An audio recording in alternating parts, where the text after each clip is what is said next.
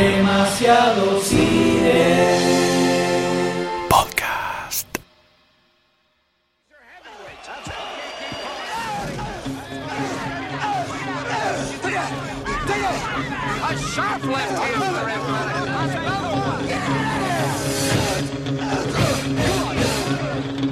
Bienvenidos a una miniserie especial de Demasiado Cine Podcast.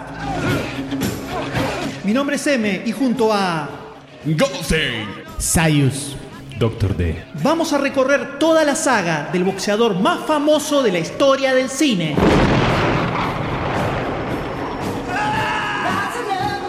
El campeón está retirado, ha finalizado su carrera en lo más alto y se dedica a disfrutar de su familia. Pero su más feroz contrincante aparece en escena y aunque él no quiera confrontarlo, la vida y el destino de todo un país van a llevarlo nuevamente arriba de un ring. En un nuevo episodio de la saga de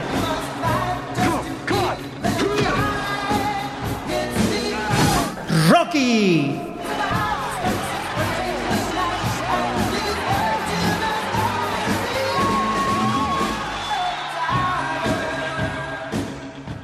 Para mucha gente en los 80 pensar en el comunismo y en el capitalismo era como pensar en Boca River o el Barça contra la crema. Un superclásico de proporciones mundiales. Hollywood no podía quedarse atrás y en estas décadas de Guerra Fría sacaría un sinfín de películas relacionadas a esta temática.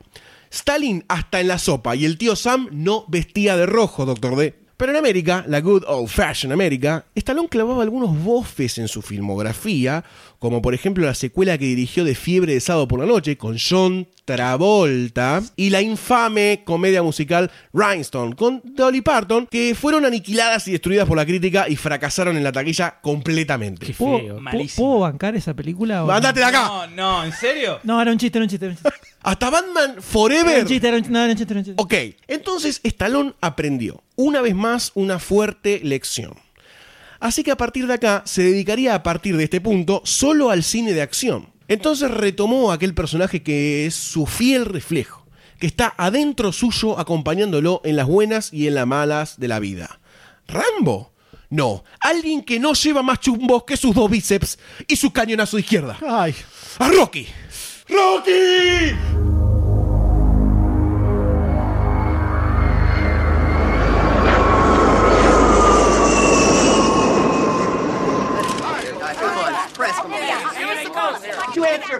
Excuse me. How long are you here for? We talk later. When are you gonna fight, Drago? We talk later. Is it definite that the Soviet Union will enter professional boxing? Please, no more talk now. We will talk after conflict. Do you know where it's When gonna are be you held? gonna fight, Drago? We talk later, please. Por mediados de 1982, Acá nomás. después del estreno de Rocky 3, Timothy Anderson, guionista y escritor, estaba en su casa, muy tranquilo, mirando la tele, estaba, iba haciendo zapping, Tomando unos mates. hasta que engancha una entrevista que le hacen a Stallone, donde le preguntan, en medio del éxito de Rocky 3, si tenía ganas de hacer una Rocky 4 en algún momento. Y mientras seguía contando los dólares, comenta un poco con el eh, entrevistador que sí, que podría ser, pero solamente si encontrara la manera de hacer que Rocky diera un poco un paso al costado, porque es como que el arco del personaje lo cerró bastante bien en Rocky 3, y tratar un tema un poco más global. Entonces dice, tirando magia ahí en ese momento, se imagina qué pasaría si de pronto Rusia entrara al boxeo profesional y Rocky tuviera que pelear en Moscú, rodeado de rusos, y la pelea se viera en todos los países y fuera un suceso mundial, casi como si fuera una guerra, pero arriba de un ring. Entonces, después de escuchar esto, el amigo Timothy decide escribir un story treatment para Rocky 4, basado en todos estos comentarios mágicos que tiró Stallone. Lo escribe y logra hacerlo llegar a MGM, donde tiene varias reuniones con ejecutivos, con Polo B, lo revisan, le dicen, bueno, mira, si llegamos a hacer el guion con vos, vas a lle- llevarte una buena platita, todo así. Incluso él dice que llegó a reunirse una vez con Stallone, pero ahí quedó. Al final le dijeron, mira, no vamos a ir con, con tu idea para la película, así que vamos a seguir por otro lado. Bueno, qué cagada, está todo bien. hasta unos años después, cuando la película efectivamente se estrena, la va a ver el muchacho y sale del cine convencido de que le robaron su historia. No. Rocky is a thief. Así que hace lo que todo ciudadano norteamericano haría en su lugar, contratar un abogado y hacer una demanda. Y está bien. Pensé que iba a disparar. Y así es como arranca un litigio que fue bastante famoso en su momento. Tuvo varios idas y vueltas, donde Anderson decía que le habían robado su guion y donde MGM decía que no tenía nada que ver, que ese guion estaba basado en ideas que ya había planteado Stallone y que ni siquiera nadie le había pedido que escribiera ese guion. O sea, que era imposible que le robaran nada. Medio raro, ¿no? Y el, punto argumento. central de esto, donde se terminó inclinando la balanza bastante más a favor de MGM, tiene que ver con los trabajos derivativos. ¿Qué pasa? El guion de Anderson estaba basado en personajes y situaciones creadas antes por Stallone y que eran de su propiedad. Entonces, en el reclamo de derechos tenía mucha más prioridad de Stallone porque la historia de Rocky era de él. Uy, qué bien que te la hicieron. Pero al margen de todos estos idas y vueltas, acá la gran pregunta es, ¿le choriciaron o no le choriciaron el guion a Anderson? Nunca lo vamos a saber porque al final terminaron rosqueando a puertas cerradas, que seguramente lo agarraron a Timothy, le dieron un lindo billetín para que dejara de romper los quinotos y toda la historia siguiera avanzando hasta el fin de los tiempos. Pero sí sabemos que algo que Timothy Anderson nunca pudo haber previsto en su, en su guion. Y es la aparición de este robot sirviente, este robot un camo, que eh, una relación extraña con Polly. Es como que se lo regalan para el cumpleaños, ¿viste? Tiene una, una relación que nunca se termina de entender bien, ni siquiera de por qué existe este robot en la película. Porque aparece en un momento bastante, bastante extraño, con una música bastante particular, todo muy 80. Ya el arranque de la película, que es Rocky que vuelve de, la, de su pelea con Apolo, supuestamente, porque está con el ojo Sí. morado y el nene que le dice, ¿qué te pasó en el ojo? No, un amigo, qué sé yo, no estoy tocando. Y ya engancha con el cumpleaños. Arranca con el cumpleaños de Polly, ya Polly tirado ahí, ya bastante mal humor, todo el tiempo de mal humor Polly. Y le regalan este, este robot. Pero este robot no fue creado para la película. Este robot se llama Zico y fue diseñado por Richard Dornick, quien es fundador de Robotic International con el objetivo de mejorar la comunicación de los chicos autistas. O sea, nada que ver con la película.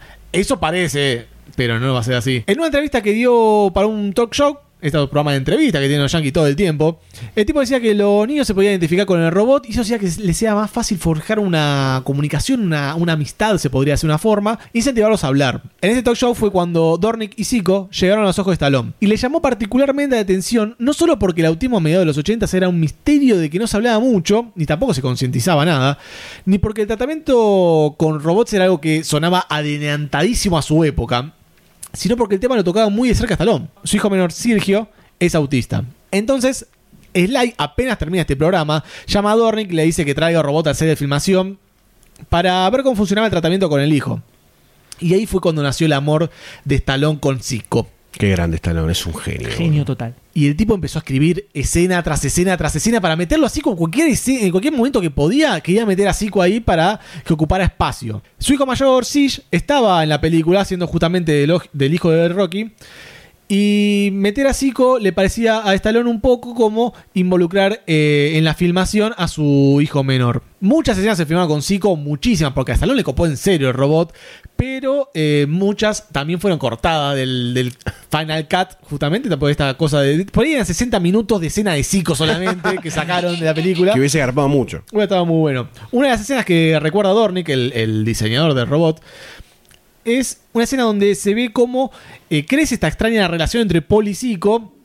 En donde el robot se queja de que Polly duerme todo el tiempo con la misma remera, que está todo el tiempo fumando, de que el, humo del cigarrillo le, le- le molesta a los sensores, que le es ofensivo a los sensores. Entonces Polly le salta la chaveta, se calienta, se para, apaga el robot, va hasta la parte de atrás, al panel de atrás, y le cambia de hombre a totalmente mujer. Entonces esta es la escena y la justificación de por qué eh, más adelante en la película, cuando le pide una cerveza, aparece con voz de mujer y todos se miran extraños y sin entender por qué. Pero no termina ahí la carrera de Zico. El robot se convierte en el primer miembro no humano de la American Screen Actor Guild, que es algo así como el, el sindicato de actores. Y tuvo participaciones en la novela Day Our Lives, en evento de entretenimiento en Nixon, con Nixon en la Casa Blanca, en un tour con Shane Brown y hasta en un video musical con Carly Simon, My New Boyfriend, en el que se ve que se recuperó de los abusos de Polly y se termina comiendo a esta cantante bastante, bastante mona.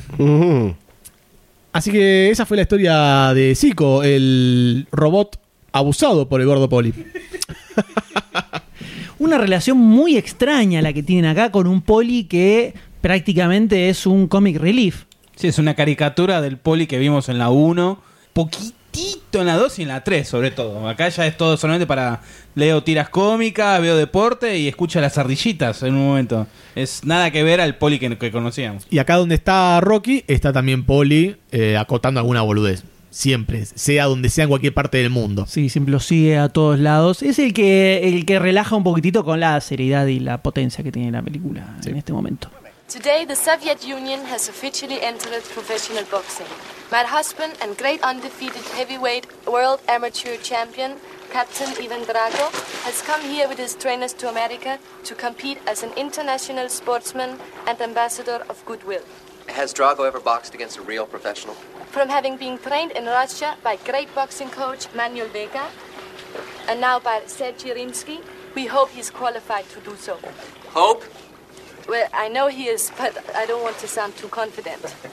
If possible, we would like to have an exhibition bout with your famous champion Rocky Balboa. What makes you think he can stand the pressure of fighting someone as seasoned as Balboa? There is no one who can match his strength, his endurance, or his aggressiveness. You make it sound like he's indestructible. Yes, he is. Pero más allá de todos los quilombos en el guión, la mafia y los sobornos con dólares, tenemos nuevamente a, Rocky que es un reflejo de lo que le pasaba a Stallone en ese momento. Y en ese momento estaba más dulce que lemon pie con frutilla, doctor D. Estaba en la cresta de la ola hollywoodense. No paraba de llenar carretillas de dólares.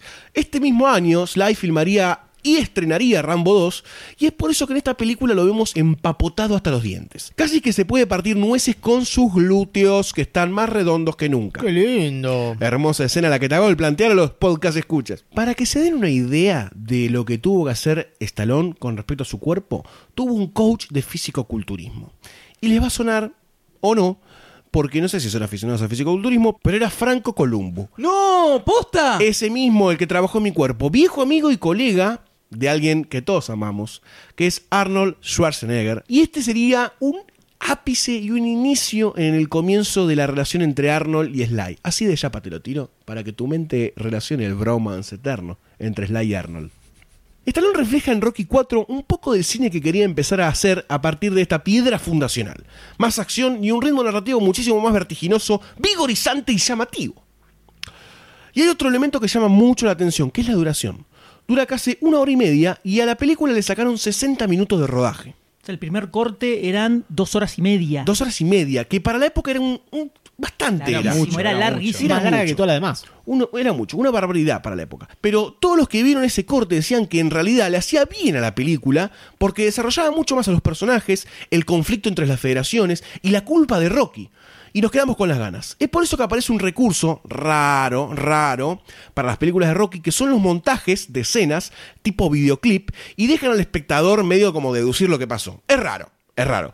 Pero, por ejemplo, Rocky renuncia al título para poder pelear en Rusia, algo que no aprobaba la federación, y esto lo explican, pero no se ve. Hubiese sido muy beneficioso, creo, que lo mostraran, porque apoyaba a la, a- a la construcción de Rocky peleando en Rusia. Nunca entendí eso en la película. Nunca se entendió. No, no, nunca lo nunca entendí. se entendió. Los locutores lo dicen, ¿no? Los locutores creo que en un momento dice, no están en la federación, Claro, pero esta pelea... Pero no queda que- claro. Yo lo entendí como que renunció al título como homenaje a Apolo. No, no, Porque renunció al título porque no lo dejaban pelear en la pelea en Rusia. Entonces el tipo dijo, Sí, yo sí entendí que no era una pelea oficial de nada. eso sí, Claro. sí. Pero no que no, eso nunca. Él renunció al título porque dijo, pelear por Apolo, por la memoria de Apolo y por todo lo que esto representa, es mucho más importante.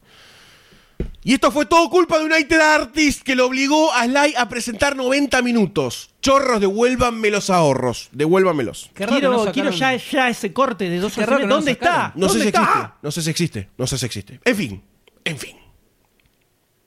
Rocky IV es un exponente de ese periodo histórico, donde los rusos solían ser bastante representados como villanos, parias, gente ajena al mundo occidental, que vivía en un país hostil, depresivo, gris y frío, comunismo. Si bien el guion de Stallone representaba o retrataba una lucha de poder y ego entre Estados Unidos y la vieja y grandiosa Unión Soviética, Rocky 4 no llega a ser como una película tan propagandista como puede ser Red Down o Top Gun.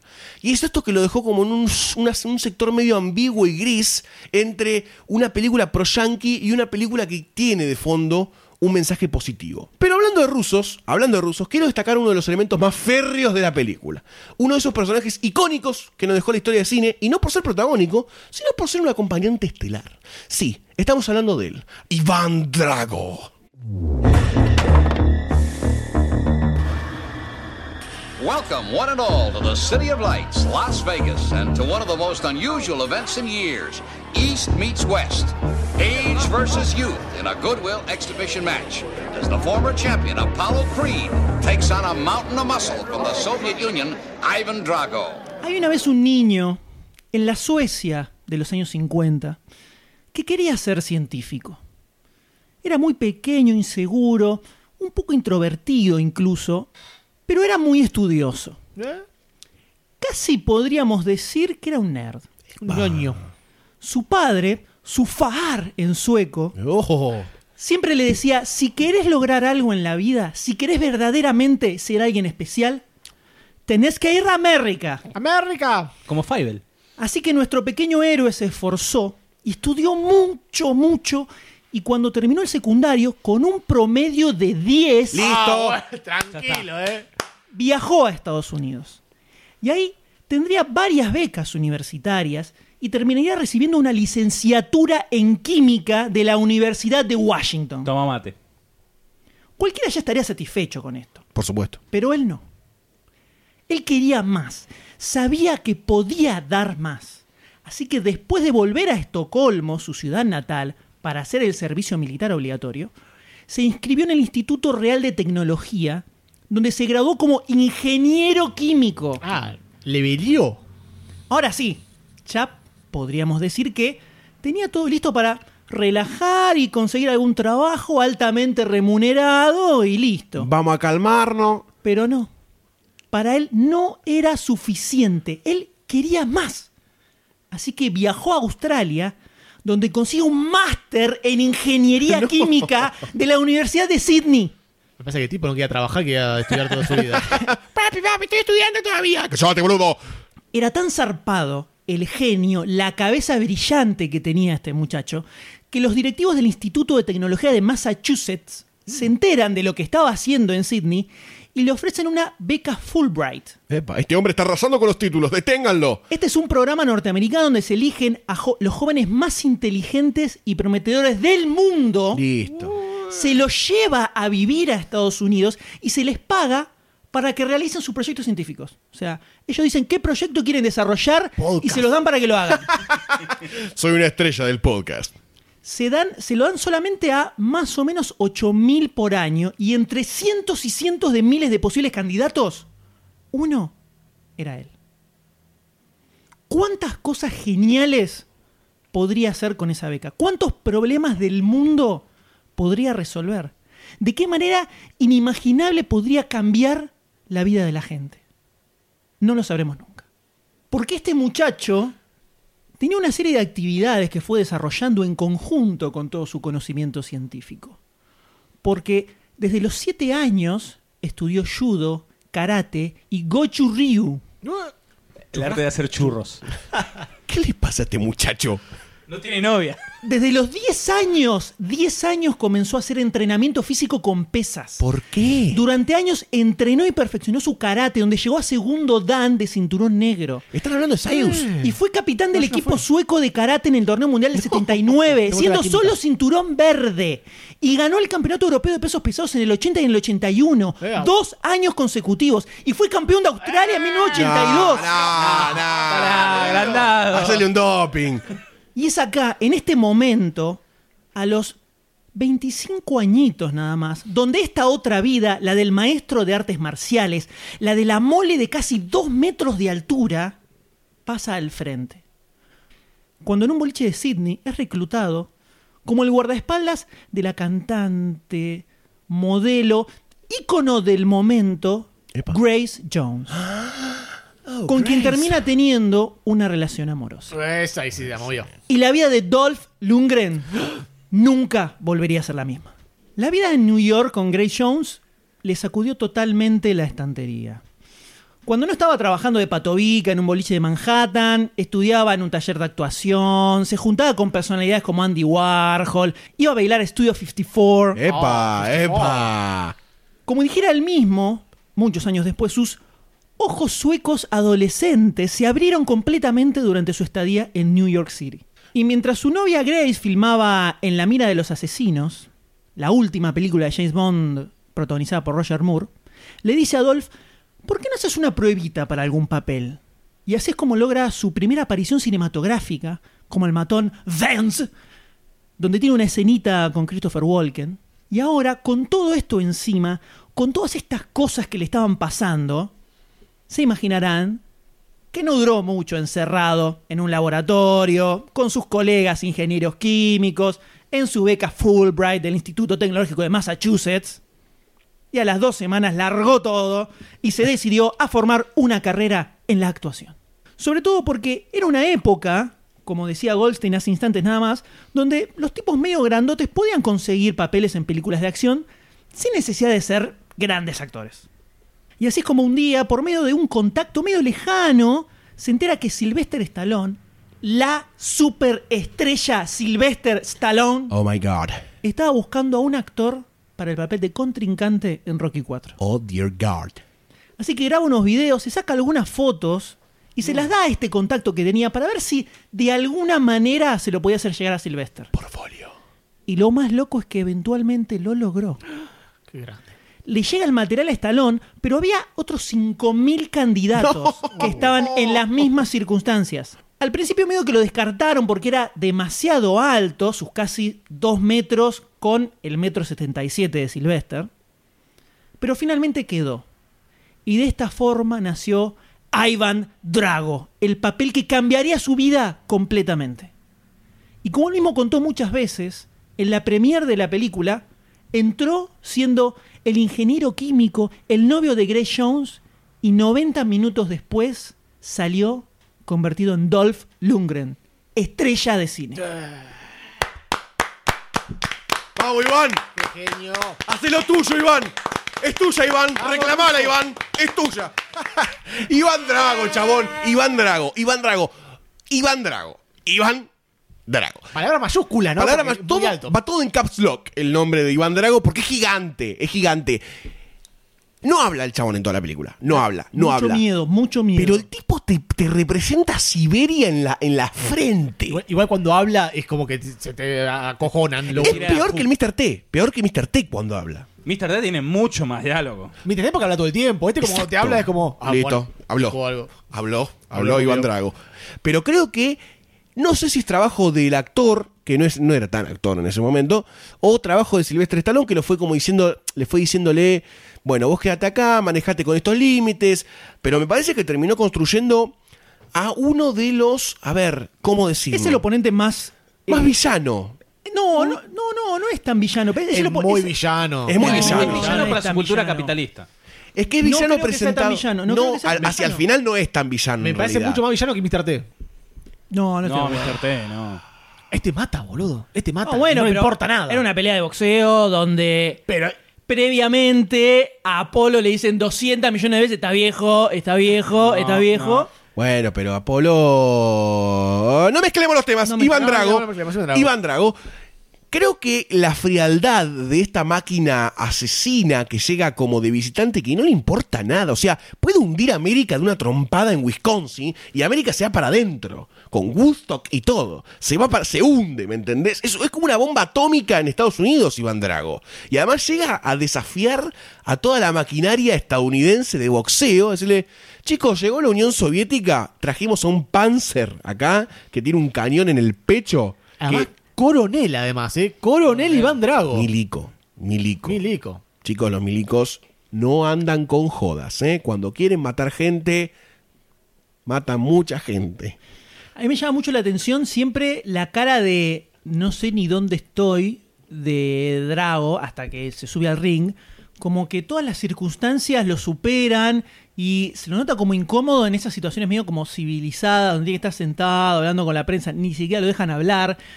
Yo creo que es parte de ponerte como un autómata, o sea, claramente es la máquina de matar Sí, rusa.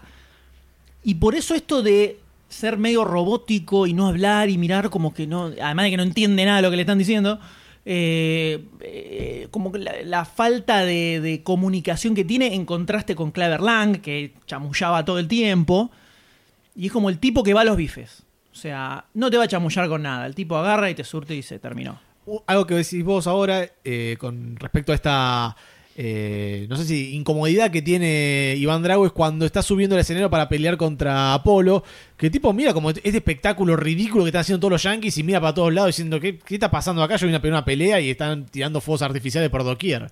Ahí hay una escena que me llamó mucho la atención, que es cuando él está abajo, en el ring solo, como mirando, como diciendo, ¿qué estoy haciendo pasando acá? acá? ¿Qué No pasa acá? nada. Y lo empiezan a subir para arriba y el tipo está ahí como en circunstancias extrañas y yo creo que en ese momento te pones más del lado de él que del lado de Apolo y todo el circo Sí. delirante que están haciendo. El pibe sale ahí, no entiende nada dónde está, viene a pelear y es toda una paparruchada alrededor. La película la vi hace cuatro días. La verdad, hace años que no la veía. Y la personificación de Longrid ahí en el escenario, en el, en el cuadrilátero solo, cuando empieza a subir y empieza a ver toda esa parafernalia yankee, es como que te pones diciendo, uy, pobre, el tipo viene de, de Rusia, es un campesino, que después obviamente lo reclutaron, bla, bla, bla, bla. Pero el tipo me lo imaginaba, hasta que después se ve todo lo tecnológico, que entrenaba en un granero, que estaba en el medio del campo y al verlo todo esto pone como cara de asustado, como desubicado. Yo no recordaba todo lo que pasaba después, ¿no? En, ese, en, esa, en esa escena. Cuando la vi hace cuatro días pensaba, claro, esto lo va a desorientar, lo va a poner, lo va a descolocar hasta que empiezan a pelear y recibe la orden de- del entrenador y ahí sale la máquina de matar asesina. Me parece muy buena la personificación del, del- del gatito asustado, del ratón asustado, pero no, en realidad era un, un lobo con, con piel de oveja.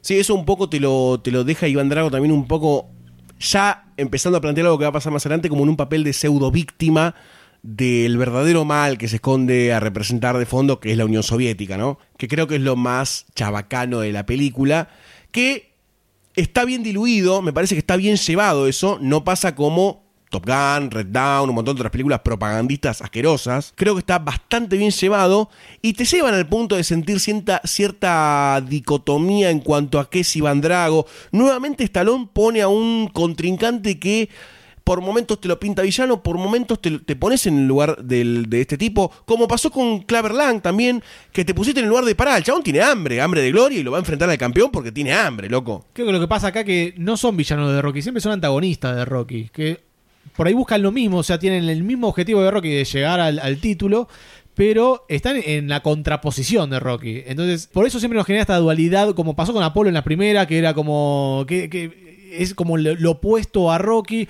como pasó con Mr. T también, como está pasando ahora con Iván Drago. Es como que siempre son antagonistas y no villanos. Sí, pero a mí lo que me pasa es que Claver Lang lo veo mucho menos querible que Iván Drago, que por más que es asesino, eh, como, decía, como decía el D, se lo ve como una víctima prácticamente de toda la maquinaria que tiene por atrás. Sí, sí, totalmente. Y el tipo hacía lo que le decían que hiciera, nada más. Y de hecho, al final esto sobre todo cobra la fuerza verdaderamente, donde se revela. Entonces, y además de eso, yo creo que si hacemos una encuesta de sacando a Rocky el personaje favorito, yo creo que todos te ponen Iván Drago. Antes que Apollo Creed. Mirá lo que te digo. Fuerte. ¿eh? Mira, en popularidad, apuesta, ¿no? ¿eh? yo creo que te ponen a Iván Drago antes que Apollo Creed. Mirá Creo que acaba de salir una película que se llama Creed. Creo que Iván Drago quedó mucho en el recuerdo de todos. Quedó ¿eh? muy marcado, es un Muy personaje que quedó muy Hay marcado. mucha gente que le encanta, le encanta esta película. A mi señora, a compañero del trabajo, comentándole de los especiales de demasiado cine. Lo primero que te dicen es Iván Drago. Y Rocky 4 de Iván Sí. Drago. Eh, además, lo que tuvo esta película también fue que tuvo, hubo como un resurgir de popularidad de Rocky en llegar a lugares a los que antes no había llegado por este tema de la trama política o pseudo política eh, hay mucha gente que dice, yo conocí a Rocky a través de Rocky 4. Entonces de ahí empezó para atrás. Es abrumadora la cantidad de gente que ha dicho eso. Sí, también hay una cuestión de conte- contemporaneidad. La película es del 85, todos los que estamos en el promedio de los 30 ahora, es la, es la Rocky de nuestra generación, de nuestra época, digamos. Entonces, un poco también creo que va por ese lado el, el hecho de tenerla como muy presente. Pero Iván Drago, Iván Drago no completaría su construcción si no fuese por la existencia de otro elemento icónico de las sagas de Rocky, que cobra un papel bastante protagónico en la primera parte de esta película, que es Apollo Creed. I don't think I want to hear this, Stallion. Oh, come on. Hey, Paolo, look. You were a great fighter, no doubt about that. But look, we got to face the facts, too. You don't want to believe it, but maybe the show is over. And that's easy for you to say you're still on top. What happens when you're not on top? Then what? Where do we go, Stallion? Because we sure as hell can't be born again. No, no, we can't be born again, but, you know, let's face it, we, we, we got to change sometime. I don't want to change, man. I like who I am. I like who you are, too, but look at that. You know? You don't want to believe this, but that, that ain't us up there no more, pal. We can't do that the way we did it before. We're, we're, we're changing. We're, we're like turning into regular people. Nah, Stallion. Maybe you think you're changing. But you can't change what you really are. And you can forget all this money and stuff you got all around you, man, because it don't change a thing. You and me, we don't even have a choice. See, we're born with a killer instinct that you can't just turn off and on like some, some radio. We have to be right in the middle of the action because we're the warriors. And without some, some challenge, without some damn war to fight, then the warrior may as well be dead, Stallion. Apolo Creed se lo ve en un estado más desesperado por encontrar su verdadero, va, no encontrar su verdadero yo porque lo sabe, pero eh, en un estado más desesperado de mostrarlo y de mostrarse al público que él sigue siendo el campeón que en su momento lo fue. Pareciera que le quedó la sangre en el ojo de haberle traspasado la llama del Eye of the Tiger a Rocky, es como que le quedó el hambre a él ahora, ¿no? Como que se contagió de la pasión y dijo, para, para, para, para, yo también quiero esto, ¿eh? Yo también lo quiero sentir otra vez. Y pasa algo muy interesante que plantea nuevamente Rocky, habla de boxeo, pero no necesariamente arriba del ring. Te habla de un Apollo Creed que tiene como la vida resuelta, pero que busca desafíos y que le plantea a Rocky en una charla en el hogar, como diciéndole, nuestra naturaleza es esta, quieras o no, me vas a tener que ayudar porque a vos te va a pasar lo mismo. Gran preludio para lo que seguiría en la franquicia de Rocky. Eso también es un poco de vuelta atrás a lo que era Rocky 2, donde eh, Rocky se da cuenta que solamente servía para pelear y que su destino era tener- eh, subirse a un ring y boxear. Que es el- la pelea que tiene con Adrian. Claro, exactamente esa misma. Sí, y acá con este tema es donde se plantea esto que decía el mismo Stallone después de hacer Rocky 3, donde ya la figura de Rocky pasa a un costado y empieza a tocar temas mucho más globales. Y acá es donde aparece un punto que es súper clave en el deporte en general, que es el tema de la fecha de vencimiento de los deportistas. Algo que sobre todo hoy en día eh, se ve cada vez más presente, Sí. el hecho de que empiezan mucho más jóvenes y terminan destruidos después. Y esto de que eh, es una carrera que termina muy temprano. O sea, eh, treinta y pico de años y ya está en el. ya es el final prácticamente. Y esto se ve muchísimo. Yo me acuerdo cuando. eh, antes de que Almeida volviera a River, que lo entrevistaban, y él, de- y él, y él decía. Soy un jubilado de 34 años. Claro. Y el Claro. pibe decía, no soportaba su vida sin estar jugando al fútbol. Batistuta lo mismo. Eh, también eh, Michael Jordan mil veces dijo que el tipo nunca pudo superar no poder seguir eh, haciendo deporte. Al punto de que ahí todos los puntos fallidos de Michael Jordan, ¿no? Béisbol. Todo, intentó todo, al golf. el- es el tipo que necesita competir, necesita competir sí o sí. Y este es uno de los temas globales, varios de los temas más globales que vamos a ver en esta película, sobre el deporte en general. Y creo que esa es la razón también por la cual esta película se siente distinta de las anteriores.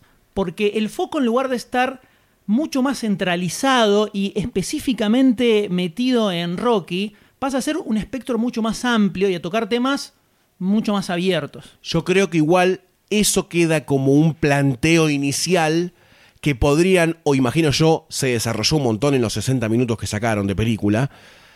Me parece que queda planteado y hubiese estado mucho más interesante que saquen un poco del show off Rusia versus América y concentrarse en una primera parte de la película un poco más larga quizás en este tema entre Apolo y Rocky, como lo fue Rocky y Apolo en la Rocky 3, en esto de Rocky volviendo a las raíces. Quizás con Apolo debería haber pasado algo similar con la relación de Rocky, pero obviamente no hubo tiempo, lo sacaron o no existió.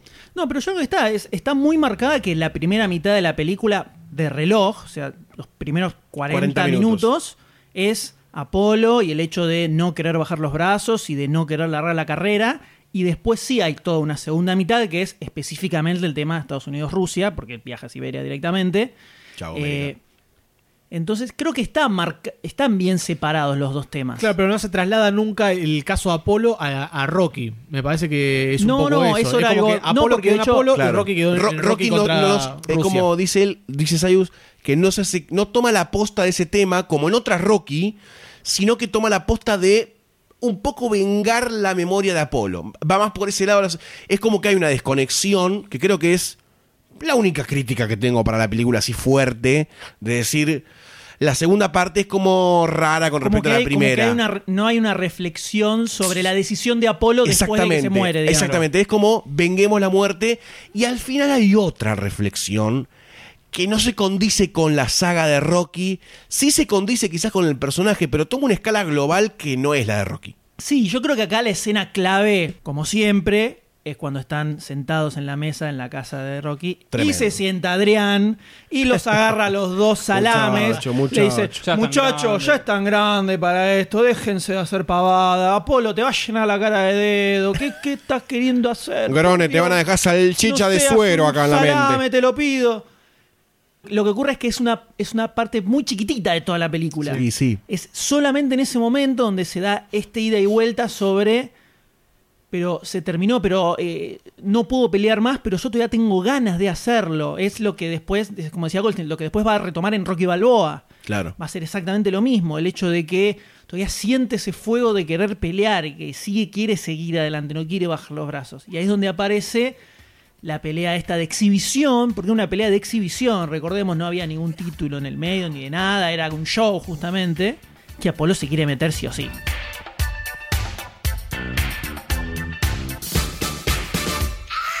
El show off de Creed acá en la pelea que vemos es horrible. Es casi menemista, tinelesco. Lo peor que puedes ver. Claro, sí, sí, terrible. Horrible. Es, es el champán Men en la Ferrari, Silvia Zuller con teta de plástico. Horrible todo eso, horrible. Pero Apolo Creed le guiña el ojo a Iván Drago, le dice, relájate, vamos a pelear, está todo bien, dale un poquito. Previo a esto había habido una conferencia de prensa bastante caliente. Muy picante, muy muy picante. picante, muy política. Ahí creo que la política está bien metida en esa mesa, porque Rusia sea como diciendo, What is happening, America? This is Russia. Entonces te mete el tema de la tecnología, algo en lo que Stallone después va a hacer una reflexión, eh, y empieza, se empieza a picar. Pero al final de esta, de esta conferencia hay como un guiño entre Apolo y Rocky que le dice, ¿cómo estuve? Estuve bien, ¿no? Estuve bien. Como diciendo, estuve pola, Claro, esa esa pola pola. full, esa pola full. Ese show off lo bancamos. Sí. Ese show off lo bancamos. Pero arranca la pelea. Arranca la pelea con un Apolo que sabíamos que estaba en desventaja. Completamente en desventaja. Sabíamos que le iban a llenar la recontracara de dedos. La recontracara de dedos. Y creo que el- en el momento en el que Iván Drago pone primera y le empieza a romper la cara y empieza a sangrar por todos lados chocolate. Yo dije, tira la toalla.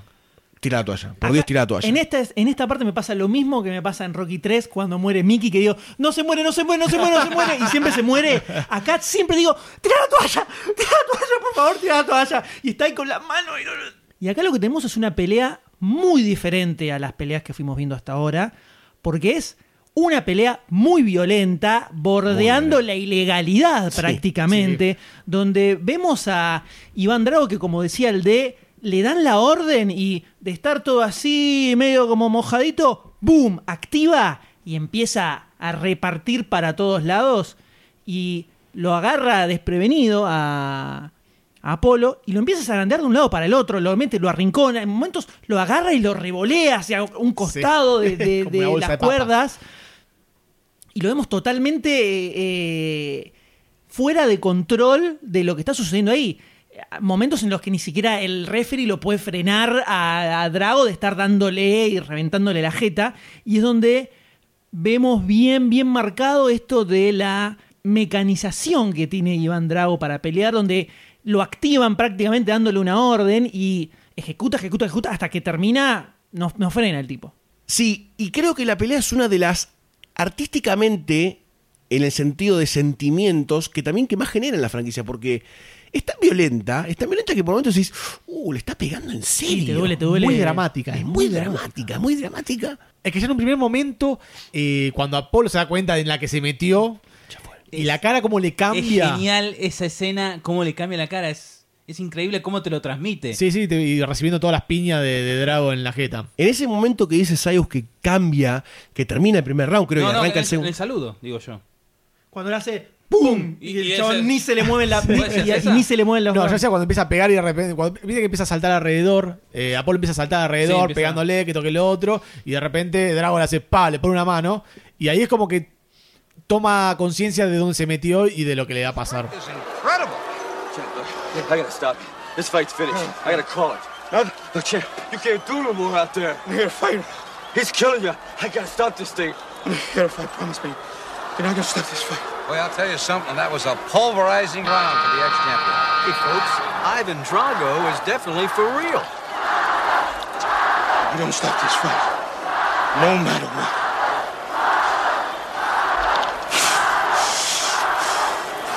No matter what. Yo creo que luego del primer round, en donde Apolo Creed se come una general paz de puños, termina sentado en el rincón y ya sabe que va a perder. Ya sabe que va a morir. No, no sé si sabe que se va a morir. En ese momento, Apolo mira a Rocky y Rocky le dice, tiro la toalla, cortamos la pelea. Esto termina mal, esto termina mal. Y Apolo yo creo que hace una suerte de martirización del discurso y casi una nota suicida que lo dice y dice, esto termina como termina, pero termina. Creo que es como... Me da mucha lástima pensar esto y mucha, mucha desidia, pero es como que dice, esto es un suicidio, pero tengo que terminar así yo. No tengo otra forma en la vida para terminar que no sea esta. No puedo vivir si puedo no, vivir si no peleo así. arriba de un ring. Y ese O sea, es sentimiento me generó muchísima tristeza. Es terrible, sí, es Y la Muchísima mirada que le tristeza. hace a la señora también. Es como que le, la- la está despidiendo, también te transmite eso. Además se vincula directamente con lo que decía antes de que su lugar es- sobre el ring. Su lugar es sobre el ring. Y cuando te das cuenta que está muriendo ahí, que no va a revivir, que la cabeza, que em- empieza a saltar como un pescadito ahí en el piso del Hor- ring. Horrible. eh, es como su sueño realizado, de una forma de decirlo, porque se murió. No es su sueño. ¿Su pesadilla realizada será? Puede ser. No sé cómo salir de este embrollo. Empezó el sueño. Y el momento más dramático de toda esta pelea es cuando se acerca el golpe final de Iván Drago. Que no viene solamente acompañado por la violencia de Iván Drago, sino que viene por uno de los elementos que es periférico a todo esto, satélite, que no es la señora de Apollo Creed, sino que es el entrenador de Apollo Creed. Sí, el grito que pega, el no, no, Es desesperado. es terrible. terrible. El- plano de terrible. Duke Y Rocky con la toalla en el aire, sosteniéndola, diciendo, si la tiro, lo mato también. ¿Me entendés? Porque le frenaba el final que Apolo Creed quería tener. Entonces es una dicotomía esa escena tan grande. No, pero además en un momento, mientras tiene la cara destruida Apolo y está a punto de venir el golpe final, cuando levanta la toalla Rocky, Apolo le tira una mirada y le dice tipo, No, no, esto termina. esto sigue como bien. No se puede, no, no podemos seguir. terrible, terrible, Hay que cortar este podcast en este momento, llorar dos horitas y volver. Porque es la segunda muerte más sentida de todo el universo de Rocky, creo yo. Genera otro quiebre en la franquicia, genera otro quiebre en la franquicia, otro momento en que vos decís, en esta muere Apolo, y creo yo que es un final bastante abrupto para un personaje que supieron construir muy bien durante tres películas, pero que necesitaba un final así. A mí me da mucha tristeza que, que no siguiera el personaje, porque, me imagino bueno. la, la, eh, un Rocky Balboa con Apolo también eh, grande. Eh, no, no, yo creo que lo, lo debe haber pensado en su momento como listo, ya está la última y no sigo más. Nunca pasó eso. Y por eso lo liquidaron, pero me hubiera gustado que el personaje siguiera, que mataran a otro. Y esta escena termina con casi una escena de María sosteniendo a Jesús muerto sobre su regazo, que es Rocky con todo el buzo manchado de sangre y Apolo tendido muerto como un fiambre de mortadela tirado sobre sus piernas, que se detiene y vos decís, esto tiene que terminar en este momento porque me va a agarrar un, un farto de miocardio. Y la mítica, mítica frase de Ivan Drago, que son las primeras tres palabras que dice en toda la película. El, el primer diálogo que tiene Dolph Lang en esta película, que es Rocky sosteniendo al moribundo de Apolo, desesperanzado completamente, pidiendo aire, que la gente se corra, que lo dejen respirar, mientras Apolo temblaba como pescadito, como decía Sayus. Horrible. Lo mira y levanta su mirada hacia arriba y enfoca en un primer plano de Ivan Drago que dice: If he dies, he dies. If he dies, he dies. Si se muere, se, muere. Terrible, terrible frase. Lapidario, lapidario. Y es finalmente lo que terminó ocurriendo. De esa forma se cierra, por ahora, podríamos decir, He dies. el, el círculo de el Creed, el legado Creed hasta ahora eh, finaliza en este momento. Veremos Por Quizás ahora. en futuras en algunos spin-offs. Quizás. Así todo, eh, me genera más tristeza por no ver más al personaje, pero no, no me genera el, el, el llanto de la muerte de Mickey. No, no. tiene nada Con esta no lloré, pero fue tristeza. Es fue una triste, es tristeza. triste, sí, sí. Tristeza, tristeza. Creo también por todo lo que se creó y todo lo que se ensalzó el personaje de Apolo en la tercera película, donde lo veías como un amigote. eh, en esta es como un Te, hace- bajón. te haces encariñarte con el personaje para después que lo maten. ¿Viste? Y acá es donde termina lo que podemos llamar el primer arco que tiene esta película, la primera mitad, que es casi una historia autocontenida, que es esto que hablábamos de la fecha de vencimiento de los deportistas, podríamos decir, y se abre oficialmente la otra historia que tiene esta película, que era la que ya se venía planteando, obviamente, en todo el contexto en el que ocurre toda la historia de Apolo, que es esto de la gran batalla Estados Unidos contra Rusia, comunismo, contra capitalismo, Guerra Fría, todo eso resuelto arriba de un ring. Ladies and gentlemen, в синем углу ринга наш гость из Соединенных Штатов Америки, абсолютный чемпион мира Рокки Бальбоа.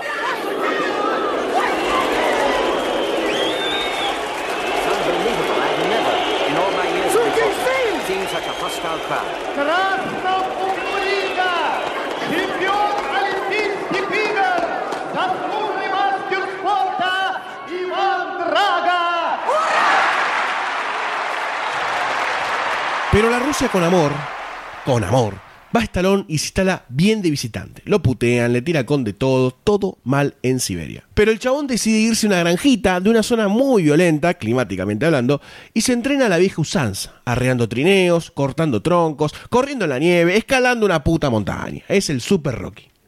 Pero esto, esto es nuevamente una metáfora muy fuerte de Sly, nuestro viejo y querido Sylvester Stallone, que él quería representar en la película una contraposición en esta escena de lo que era la tecnología en ese momento aplicada al mundo de deporte y cómo transformaba a la gente en fibras que quizás no son transmitidas por la televisión o reconocidas por los locutores. Esto subyace en el deportista y él quería contraponer esto con entrenamientos más a la vieja usanza. Al parecer cumple, porque es una de las escenas recordadas con más amor de toda la saga. Sí, acá es donde se ve, eh, dentro de toda esta segunda mitad de la película, donde los temas cambian con respecto a la primera. Totalmente. Uno de los dos grandes temas que vamos a tener acá, que es el de hombre versus máquina, prácticamente algo que en ese momento ya se estaba hablando bastante sobre la mecanización en el- los entrenamientos, en el deporte, era algo que estaba empezando a aparecer, que después se empezó a desarrollar mucho más. Y lo que hace Stallone es contratar tipos que le desarrollen toda esta rutina que hace Stallone para que sea real. Y si la mirás ahora decís, esto es CrossFit. Esto es lo que ahora está recontra de moda, que es ir y levantar piedras y agarrar una rueda de tractor y todo eso. El entrenamiento de Batman. Está haciendo CrossFit en este momento eh, Stallone en Rocky 4. Y es toda una rutina diseñada que eh, efectivamente funciona. Y de hecho hay muchos deportistas como Michael Phelps, el nadador, Nadador, eh, sí. Aquaman, eh, llegó a desarrollar algunas técnicas de entrenamiento basadas en la secuencia de entrenamiento que hace Rocky en esta película. O sea, que tiene cosas que son verdaderamente efectivas para eh, determinadas cosas. Bueno, se lo ve esa escena de entrenamiento de Iván Drago en paralelo con la escena de entrenamiento de Rocky, se la ve muy intensa, a niveles de, ¿qué le está pasando a este muchacho? Muere en cualquier momento. Pero es Iván Drago, el hombre de acero, ¿no? Sí, y, to- y sobre todo queda muy marcado eh, cómo él, en- desde algún punto, es una víctima. Sí. Creo que queda súper, súper claro cuando le empiezan a levantar la cinta. Que se le levanta más, se la levanta más, y el chavo está ¡ah! Sí. dándole que está muriendo. Y, dice- y ves la cara del, del ruso, "Ah, un poquito más, ah, un poquito más, ah, un poquito más. Ahí lo ves como él, él es, es un, Es una un víctima. engranaje, Sí. claro. Sí, también se ve cuando está golpeando y está pegando millones y millones de meganewtons sobre. Es re Dragon Ball, Sí, es re mal. Dragon Ball Z. Vamos a buscar las esferas de Drago. Y también está el, el ruso. Es excelente la combinación de palabras. Y también está el ruso atrás, científico loco, mirando como aprobando la situación y Drago dándole duro. Pero algo que me gusta también es como el Yankee logra hacer que el entrenamiento de Rocky sea más ruso que el del mismo ruso. Porque si vos te imaginas un ruso entrenando, lo, lo imaginas como Rocky, así en la nieve corriendo, escalando una montaña, y no con, con máquinas y, y- y- y científicos alrededor. Y eso es algo que me llamó la atención, cómo logran ser más rusos que el mismísimo ruso. Qué linda que es esta escena, qué linda que es esta escena.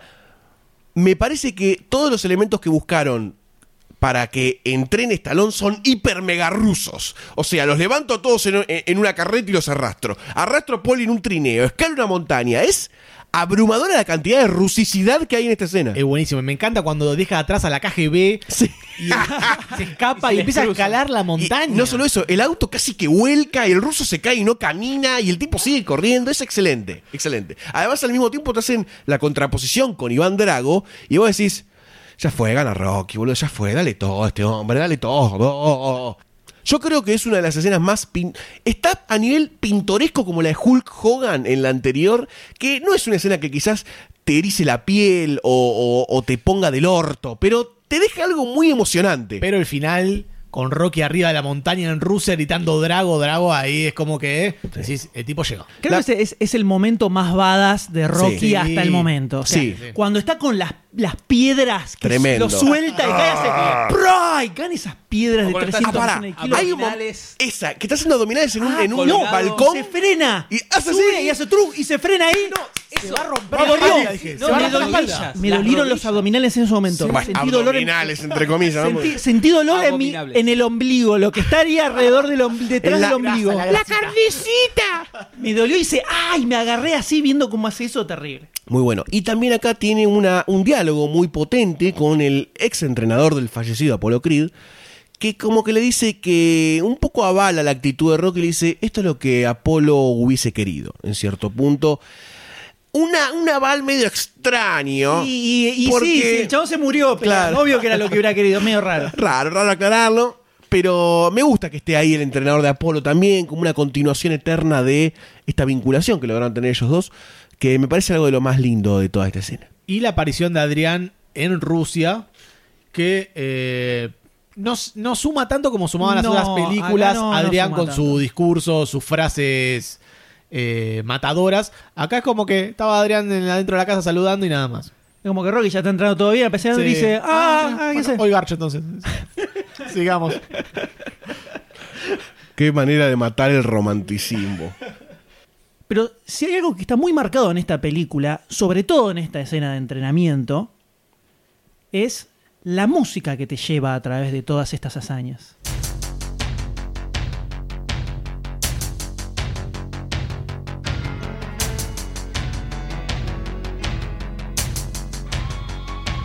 Después de tres pelis con una banda sonora de la hostia, el amigo Bill Conti tenía mucho laburo, a tal punto que no pudo formar parte de esta cuarta entrega del Cemental Italiano. ¡No! Conti se había ido a preparar las bandas sonoras de Karate Kid 1 y 2. Podríamos decir que es un hijo ilegítimo de Rocky. Pero Otro underdog, ¿no? en su lugar contrataron a Vince DiCola, que luego haría solamente la banda sonora de las películas de los Transformers en 1987. Y algo, alguna que otra cosita para el videojuego de Angry Birds Transformers. Saltó de, saltó de la fama total a Angry Birds. Esas dos pelis. A mendigar por dinero. Dicola, a mi gusto. Justamente. ¿Por qué vas a mendigar, no? Dicola. Dicola, a mi gusto, hizo un buen, buen laburo. No respetable. Es la única película de la saga donde no está Bill Conti ni su característico tema Gonna Fly Now.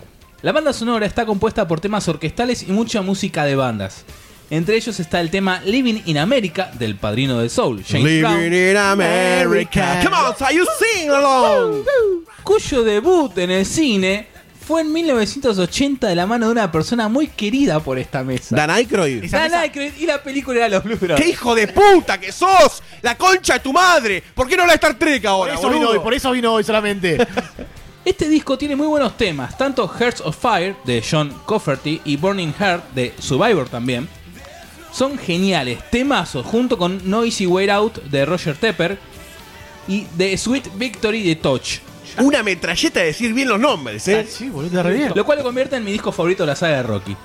Hasta ahora. Epa, epa, Hasta epa. Favorito del D. No es poco eso. De Vince Nicola se puede decir que solamente hizo dos temas, War y Training Montage, que no está a la altura en Gonna Fly Now, pero está que le pisa los talones. Peter Cetera había compuesto un tema llamado Glory of Love, pero fue descartado del film y fue a parar a otra película, Karate Kid.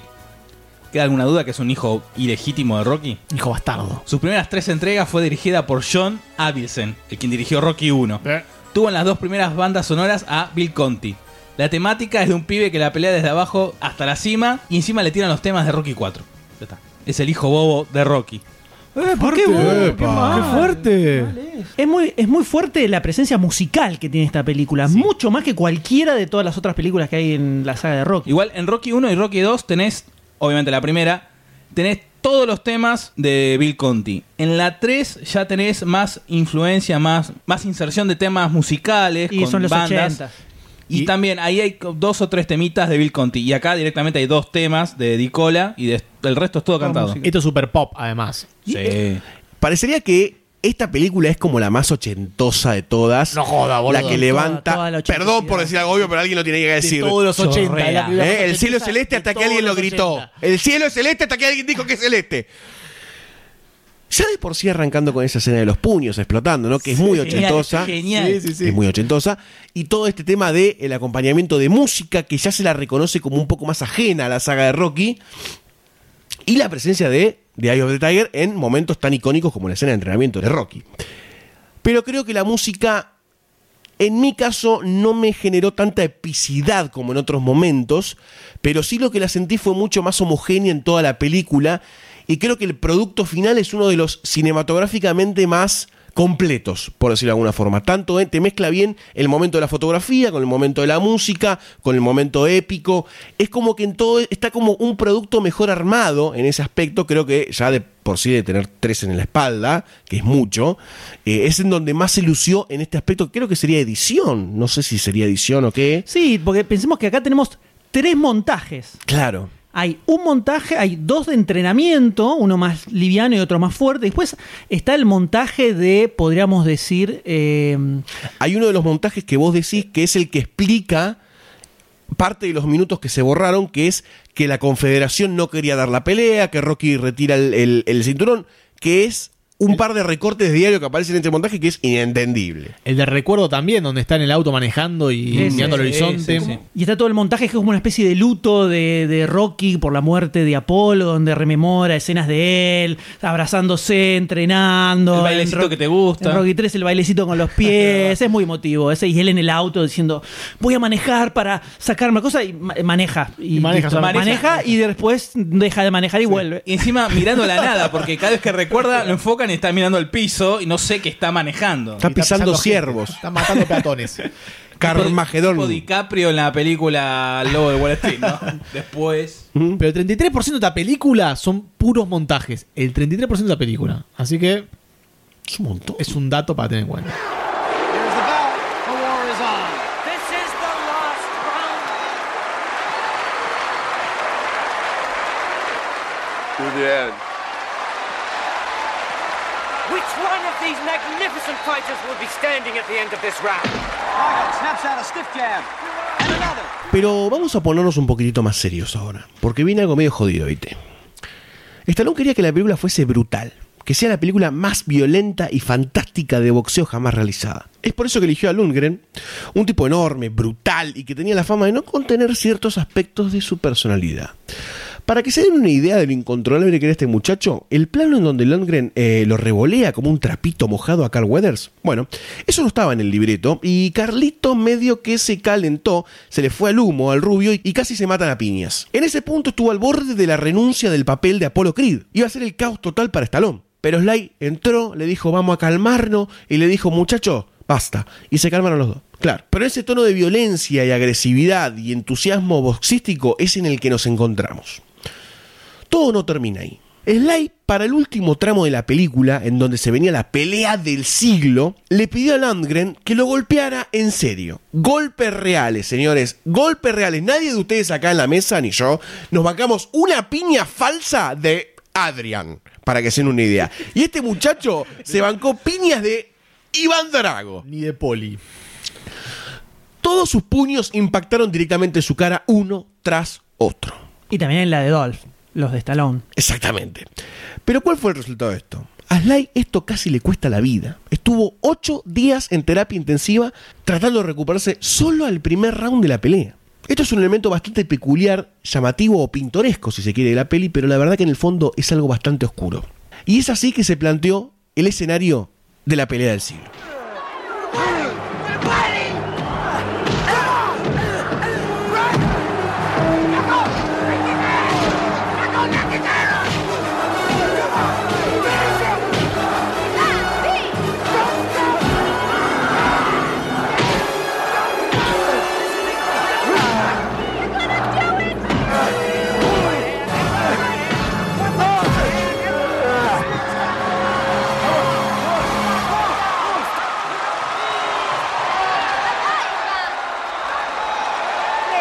Y acá donde se plantea el otro tema a gran escala que vamos a tener acá, que es el que se le critica bastante a esta película, pero que yo voy a bancar, yo le voy a bancar los trapos a esto, que es esta especie de lucha de box donde se decide el futuro de la Guerra Fría prácticamente, donde no es solamente la venganza de Apolo, sino que es Estados Unidos contra Rusia.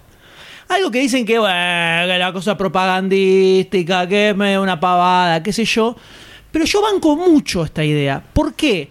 Porque es parte de la historia del deporte. al mismo tiempo que decíamos al principio de este podcast, acá queda de lado Rocky y empieza a tocar temas mucho más globales, de la misma forma que era la edad de los deportistas y qué pasa cuando ya no pueden seguir. Acá toca el tema de cuando en un enfrentamiento deportivo hay más que simplemente un enfrentamiento deportivo. ¿Argentina e en fútbol? Por ejemplo, la mano de Dios o el, el gol barlete cósmico de Maradona en el 86 no es un gol en un partido de fútbol. Es un partido de fútbol con Inglaterra, cuatro años después de las Malvinas. Ese gol no lo gritás igual que si se lo hiciera a Camerún, por ejemplo. Es una bomba al Big Bang. especial. Una bomba ahí. siempre que hay un partido de fútbol, Argentina con Inglaterra, es distinto. No es igual, ni siquiera con Brasil. Es un partido que se siente distinto. De los dos lados, seguramente. Entonces, esto es algo que pasó muchísimas veces a lo largo de la historia del deporte. Y eso es algo que lo toma Stallone para plantearlo acá en esta película. Y no es una mirada tan inocente. Yo creo que al contrario, es una mirada bastante aguda la que pone ahí. Que es el subtexto que tiene esto de la Guerra Fría. Que más allá de eso, el momento en el que sale esto era bastante álgido. Muy heavy. Parecía que se iba todo, era, era- o se solucionaba todo o se tiraban las bombas atómicas. Estaba línea. muy delicado. Mirándolos desde ese lado, el mensaje de Rocky es como esperanzador en algún punto sobre, sobre el tema. El mensaje une, el mensaje une claramente. Gorbachev aplaudiendo de pie. Exactamente. No solo eso, sino que en una parte de la conferencia de prensa previa al segundo enfrentamiento en Rusia, en donde aclaran lo que va a pasar, es muy interesante lo que pasa en esa conferencia porque tenés muchas versiones de las opiniones generales de ese momento que los rusos dicen, pero ustedes a nosotros en Estados Unidos nos ven como los villanos, cuando en realidad quizás ustedes no son tan distintos a nosotros y deja entrever como que en el fondo tienen prácticas muy similares los países y me parece una crítica bastante arriesgada desde el lado de Rocky, desde el lado, desde el lado de Stallone, eh, para hacer en una película estadounidense tan icónica. Eh, va entre líneas, va entre líneas, pero me parece que es como una crítica tipo Capitán América siendo Capitán América de Estados Unidos. eh, me pareció importante eso en la conferencia de prensa. No, pero además eso está muy marcado en la película, porque todo el fe- festival que hacen cuando pelea Apolo contra, eh, contra Iván Drago en Estados Unidos, te marca un poco también la onda norteamericana y eso, hay una crítica ahí también. Sí. Entonces, si bien el, el contexto general puede parecer medio como eh, ridículo, si se quiere, eh, yo creo que hay un subtexto que no es joda y que de hecho no creo que tantas películas lo hayan tomado. Esto de cuando en un enfrentamiento deportivo se juega más que el partido en sí que está sucediendo ahí. Eh, esto es súper importante y, y le da la visión a Stallone para detectar eso y ponértelo en esta película en ese contexto. Recomiendo mucho una serie que se llama The Americans, que estaba creo que por la tercera temporada, que es una serie de espías en medio de la Guerra Fría de espías rusos que viven en Estados Unidos. Y lo que te plantea en esa serie es muy similar a cosas que se ven en esta película que es del 85. Esta es una serie que se está dando ahora. Y se ve esta mirada que decía Goldstein recién del lado de los rusos, donde los tipos decían, Rian está loco, en cualquier momento nos hace volar por los aires, tenemos que hacer algo para pararlo. La visión de los rusos era esa. Era, Rian está demente, en cualquier momento tira bombas atómicas. Bueno. Entonces, hay un contexto que yo banco mucho de esta película. El final capaz un poco más extremo. Pero el hecho de. El hecho de la, esta, este con- conceptualmente hablo. La idea de el enfrentamiento deportivo donde están en juego muchas otras cosas mucho más grosas. Es algo que banco mucho y que de hecho sucede todo el tiempo. Todo el tiempo en, en muchos, eh, en muchos deportes diferentes. Sí, y además, eh, parte de lo que decís de el show off que hace Apolo en Estados Unidos es contraposición de lo que pasa en Rusia, en la Unión Soviética en realidad, cuando a Iván Drago se lo presenta como un héroe propagandista del comunismo también.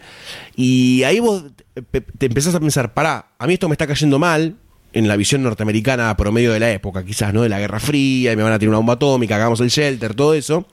Ve al comunista, ¿no? Explotando en propaganda, eh, to- el tema de Stalin y Lenin que aparecen ahí en un momento, hechos medio clipar. No, y ap- aparece, aparece una bandera gigante, Gigante de de Drago. Drago. sí, oh, como el héroe de guerra. Tremendo. El dios ruso. Exactamente. Y vos te lo tenés que poner a comparar una cosa contra la otra y decir, bueno, está la contraposición de los, de los falsos dioses de Estados Unidos, el comercio, el show business, eh, las, las estrellas James efímeras, Brown. James Brown, todo eso. Y del otro lado, el comunismo tenía su construcción propia de, de- de lo- de- de los íconos populares. Es que termina siendo dos caras de la misma moneda, porque Claro. al aparecer los dos, eh, los son abucheados puramente por el público. O sea, completamente lo- los abuchearon los dos.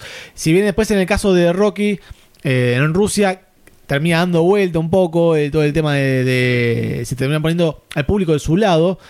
Pero la entrada de los dos, a su manera, o sea, la manera súper capitalista, de la manera súper soviética, es, es lo mismo en Sí, realidad. es, lo mismo. Es lo mismo. A mí me llamó la atención mucho, eh, mucho, que al final no haya habido, por más de que la hay, pero medio subliminal, una redención de Iván Drago en conjunto con Rocky. No te digo un abrazo con las dos banderas de fondo, ¿no? Uno sosteniendo la porque hubiese sido blasfemo, sí. claro. Pero alguna suerte de reconocimiento verbal, una mirada, ¿viste? Como diciendo, entiendo que los dos somos víctimas de cierta parte de los sistemas que nos dominan, ¿no? Quizás es muy 1984 para Rocky todo esto. Sí. Pero... Pero yo creo que está eso. Está, pero Yo creo que, eh, me hubiese gustado un poquito más. Para mí alcanza bastante bien. Yo creo que ese es el momento donde decís, te banco Iván, te banco Iván. Por Por, más supuesto. que lo liquidaste a Apolo, igual te banco. Es el momento ese donde tiene su eh, resucitamiento en una pelea que también es bastante violenta. Pum. Se revolean de un lado para el otro. Nuevamente retomamos los 15 rounds después de tres peleas de Rocky que terminaban muy abruptamente. Y otra vez se dan con todo, súper fuerte. Lo vemos a un Iván Drago que de repente se sorprende que encuentra a un Rocky que le aguanta los trapos mucho más de lo que él pensaba. Eh, y eh, un momento donde incluso baja el general ese que lo Sí. sale y dice, reventalo, reventalo. Y el tipo medio que no podía, no, no encontraba la forma de embocarlo. Se lo ve entrando en pánico a Iván Drago, que lo hace más humano también esa, esa situación. Sí, lo humaniza bastante y creo que lo que más lo humaniza es cuando el general viene a apurarlo, lo levanta con una mano y le dice... Yo peleo por mí. Exacto. Ahí es donde lo mí. Ahí es donde lo bancás. Ahí ahí sale el ruso de adentro y dice, "Eh, flaco, vos sos general, comunista, soviético, pero yo soy ruso. Ru, ru- what? Pero yo soy ruso, loco. Volá acá, lo levanta y lo revolea cinco sillas. Increíble. Gran escena. Y ahí es donde se redime un poco Drago. Sí, ahí es donde lo bancamos. Y acá tenemos también la segunda gran frase que tiene Iván Drago en esa película, que es cuando le dice I must break you. I must break you, o sea, tengo que romperte. Oh, el, mandato que tiene casi autómata de cumplir con su objetivo. Sí, sí, completamente. Y luego, hacia el final de la pelea, luego de una compaginación nuevamente a lo Rocky, de los 15 rounds, de los 15 rounds, Sí, donde acá hay momentos donde es un poquito, se ven varias manos que pasan a tres metros Sí, de la cara. sí, sí. Ahí ya, ahí- eso creo que es error en de toda la película, ¿eh? Sí, en toda la película. En toda la película. Creo que eso es error de dirección de. Fíjate, poner la cámara un poco un toque distinto para disimularle un cachito. Eh, pero eh, hay algunos planos que son muy, muy botón y se nota mucho que la pasa muy lejos la mano, eh, pero muy lejos. También pasa con la tercera con Mr. T, ¿eh? Sí, en la tercera también. También hay. Pasa que Mr. T, al no ser actor, también quizás le jodió el tema de la dirección. Pasa negro también. También, Sí. también. Pero creo que hacia el final, en donde Iván Drago le dice a Rocky, eh, till the end, ¿no? Onda, hasta el final. Que es lo que prácticamente lo que decía Apolo en su pelea, ¿no? Es donde para mí se termina de redimir Iván Drago y de entrar al- a, a este panteón, a este mini panteón de boxeadores que pueden enfrentar a Rocky dignamente. Eh, que no lo fue, no lo fue Mr. T. Exactamente. Porque no fue digno de los 15 rounds. No fue digno de los 15 rounds. Entonces creo que Iván Drago termina estando a la altura, no de Apolo, pero mm, a nivel icono popular yo creo que termina teniendo cierta chapa fuerte a nivel boxeador, o sea, enfrentándose a Rocky termina teniendo chapa tipo Apolo y yo por eso lo banco demasiado, demasiado casi al punto de que no.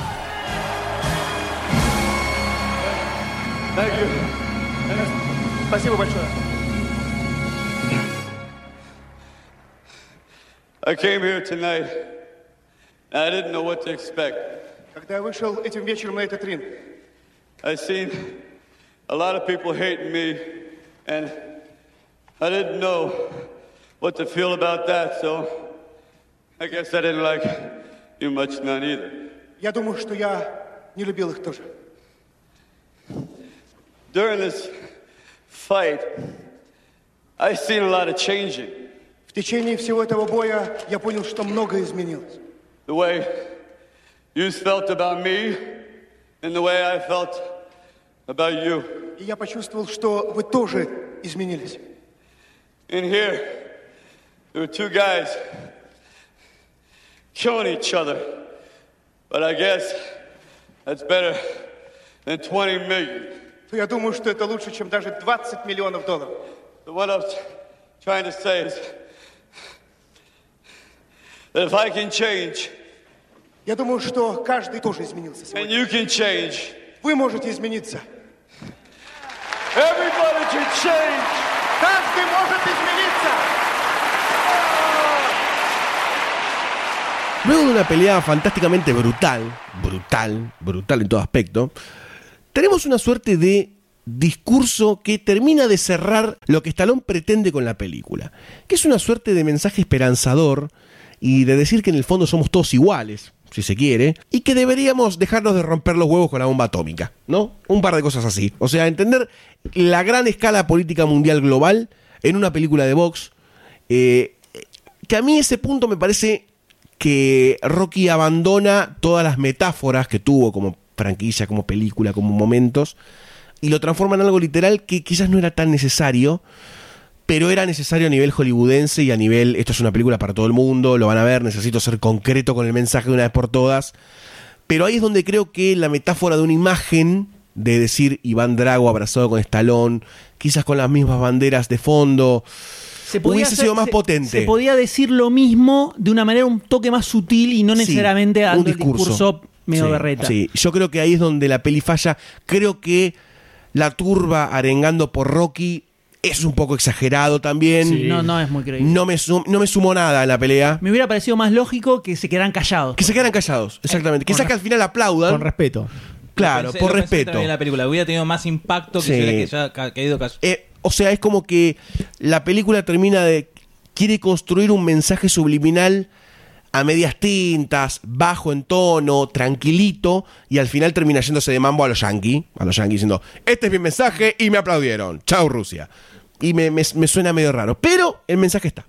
Y por supuesto esta película no solo fue un éxito de hermandad entre sus eh, congéneres rusos y norteamericanos, sino que además fue un éxito de taquilla. Esta película destrozó todo. Es la película que más recaudó en la historia de toda la franquicia de Rocky al día de hoy.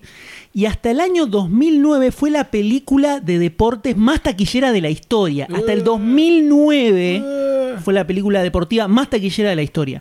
Rompió absolutamente todo, recontra exitosa, a tal punto que en un momento el mismo Stallone dijo, "Ok, ¿cómo podemos seguir esto? Y hasta estuvo coqueteando un poco con la idea de, tal vez podemos hacer un spin-off sobre Ivan Drago, la vida de Ivan Drago después de Rocky 4. Háganlo ya. Háganlo ya. Sigue contando.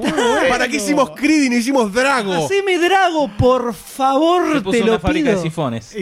Hiciste Rocky Balboa, haceme Ivan Drago. Por Dios. Ya, ya mismo. Es muy buena, es muy buena idea. Pero finalmente lo abandonó para centrarse en otro aspecto clave del mundo del deporte y sobre todo del mundo del boxeo, que son las consecuencias que traen para la vida y para el físico de los deportistas, sobre todo en estos deportes donde hay contactos tan fuertes, ¿no? Y además de todo eso, esta película también iba a disparar toda una etapa de bastante éxito dentro de la carrera de Sylvester Stallone. Y es así que tenemos un estalón en el pináculo de su carrera, batiendo la crema y preparando la rosca. Tenemos un escenario internacional listo para el mensaje moralina norteamericano. Tenemos a un Apolo que vuelve al ring y un villano memorable que se calza perfecto el papel de imbatible. Tenemos a los mismos personajes entrañables de siempre, Adrian, Poli y más. Y tenemos a Rocky, otra vez un Rocky diferente que viene a contarnos por qué es tan importante en una película de boxeo a veces no hablar de boxeo.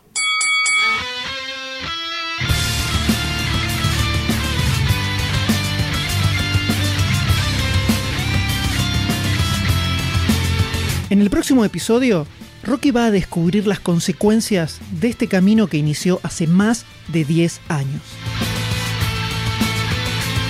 Y va a aprender que lo más importante no está arriba de un ring.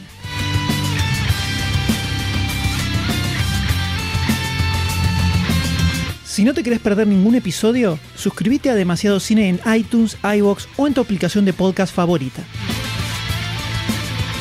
Si este episodio te gustó y tenés ganas de darnos una mano, lo puedes hacer de varias maneras.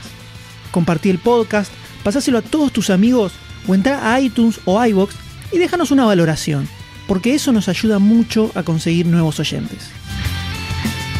Demasiado Cine forma parte de Lunfa, un lugar donde vas a encontrar un montón de podcasts increíbles. Podés escucharlos entrando a lunfa.fm. Podés enterarte de los nuevos lanzamientos buscando Lunfa FM en Instagram, Twitter y Facebook. Así vas a encontrar cosas como 1982, un podcast donde Gustavo Casals nos lleva a recorrer todos los hits que estuvieron prohibidos en el año de la Guerra de Malvinas.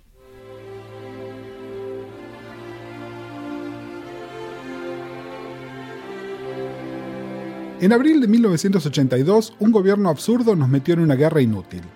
A las dificultades y el retraso que ya históricamente teníamos para enterarnos de las novedades musicales, se sumó una censura explícita a la música cantada en inglés. Este podcast busca recuperar qué pasó ese año y nos perdimos. El año de la explosión post-punk, del new pop. El año que comenzaron los 80 tales como los pensamos hoy. Esto es 1982.